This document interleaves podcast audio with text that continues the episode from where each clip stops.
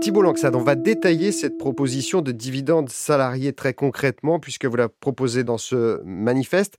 Il y a peut-être aussi une question de confiance dans le rapport que l'on peut avoir à ces dispositifs. Souvent, côté syndicat, on fait le reproche au patronat que c'est une façon déguisée d'éviter de verser des augmentations salariales générales, en utilisant le faux nez de la participation ou de l'intéressement. Ce qui m'inquiète, c'est que c'est probablement l'argument principal qu'évoque de façon récurrente.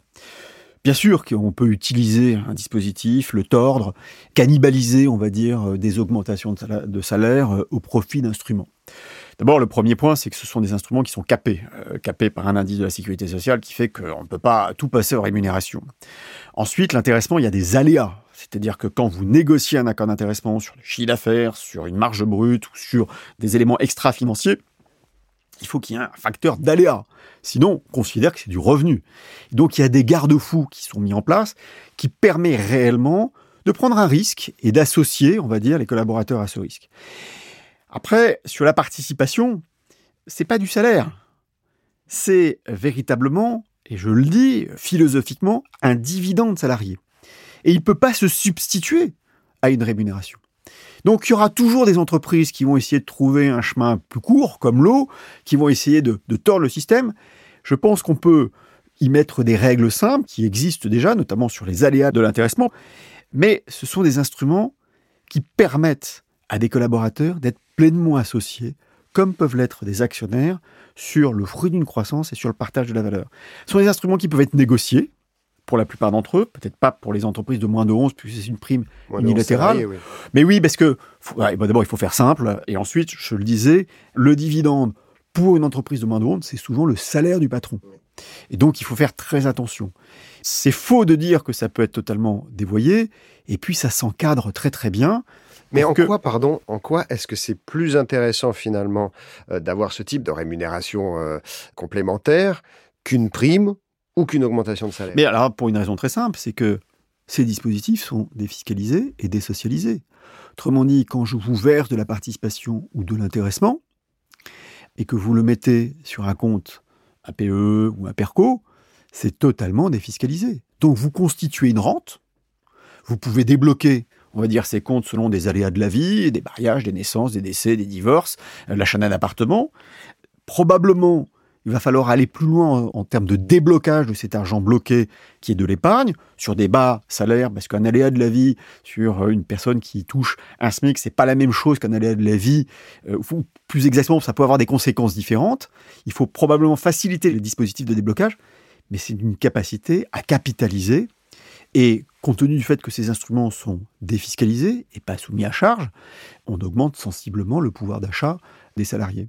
Vous démontrez dans ce livre peut-être l'explication du hiatus entre salaire, entreprise, fossé qui a pu se créer autour de ce terme de dividende au travers de l'étude du partage de la valeur quand on regarde ce qui se passe depuis les années 80, en gros, les grands perdants de ce partage de l'argent généré par euh, l'entreprise, ce sont précisément les salariés. Oui, et pour différentes raisons. Donc je ne vais pas tomber dans le tropisme de Piketty.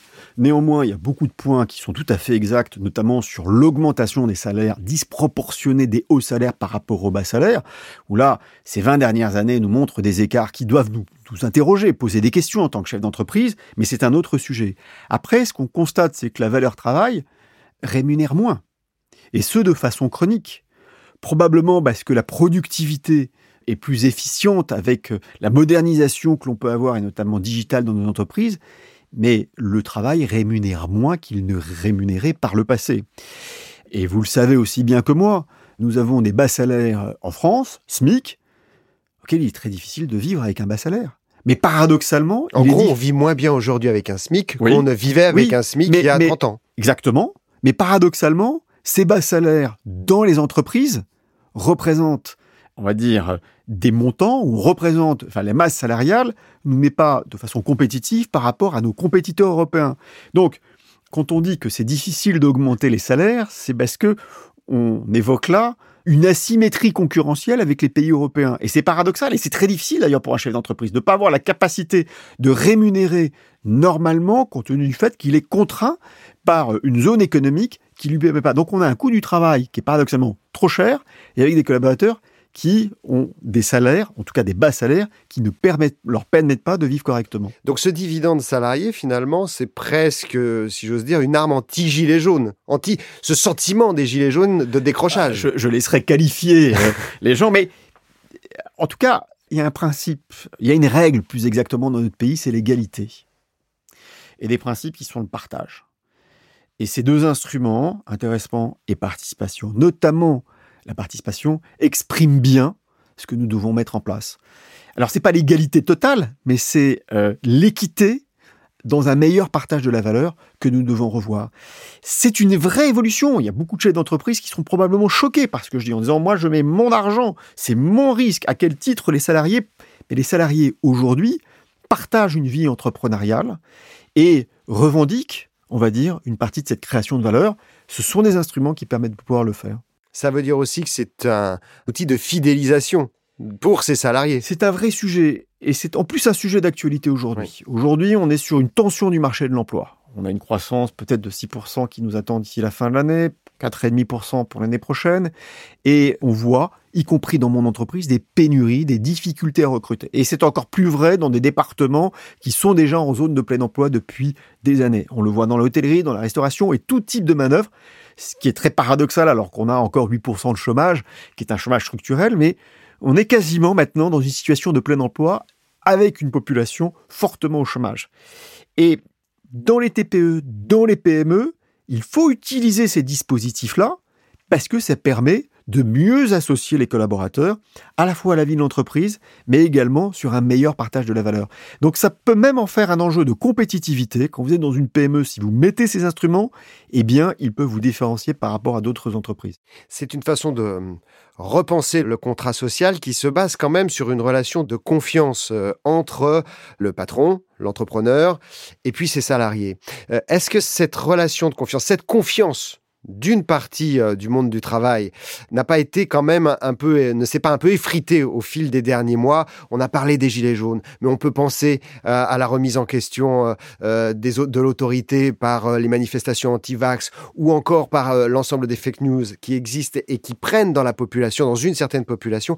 Finalement, cette confiance que vous mettez en avant pour pouvoir réussir ce pari du dividende salarié, est-ce qu'elle n'a pas été mise à mal précisément au fil des dernières années Elle a été mise à mal, mais elle a été mise à mal et les revendications portaient plutôt sur l'État, sur la responsabilité de nos politiques.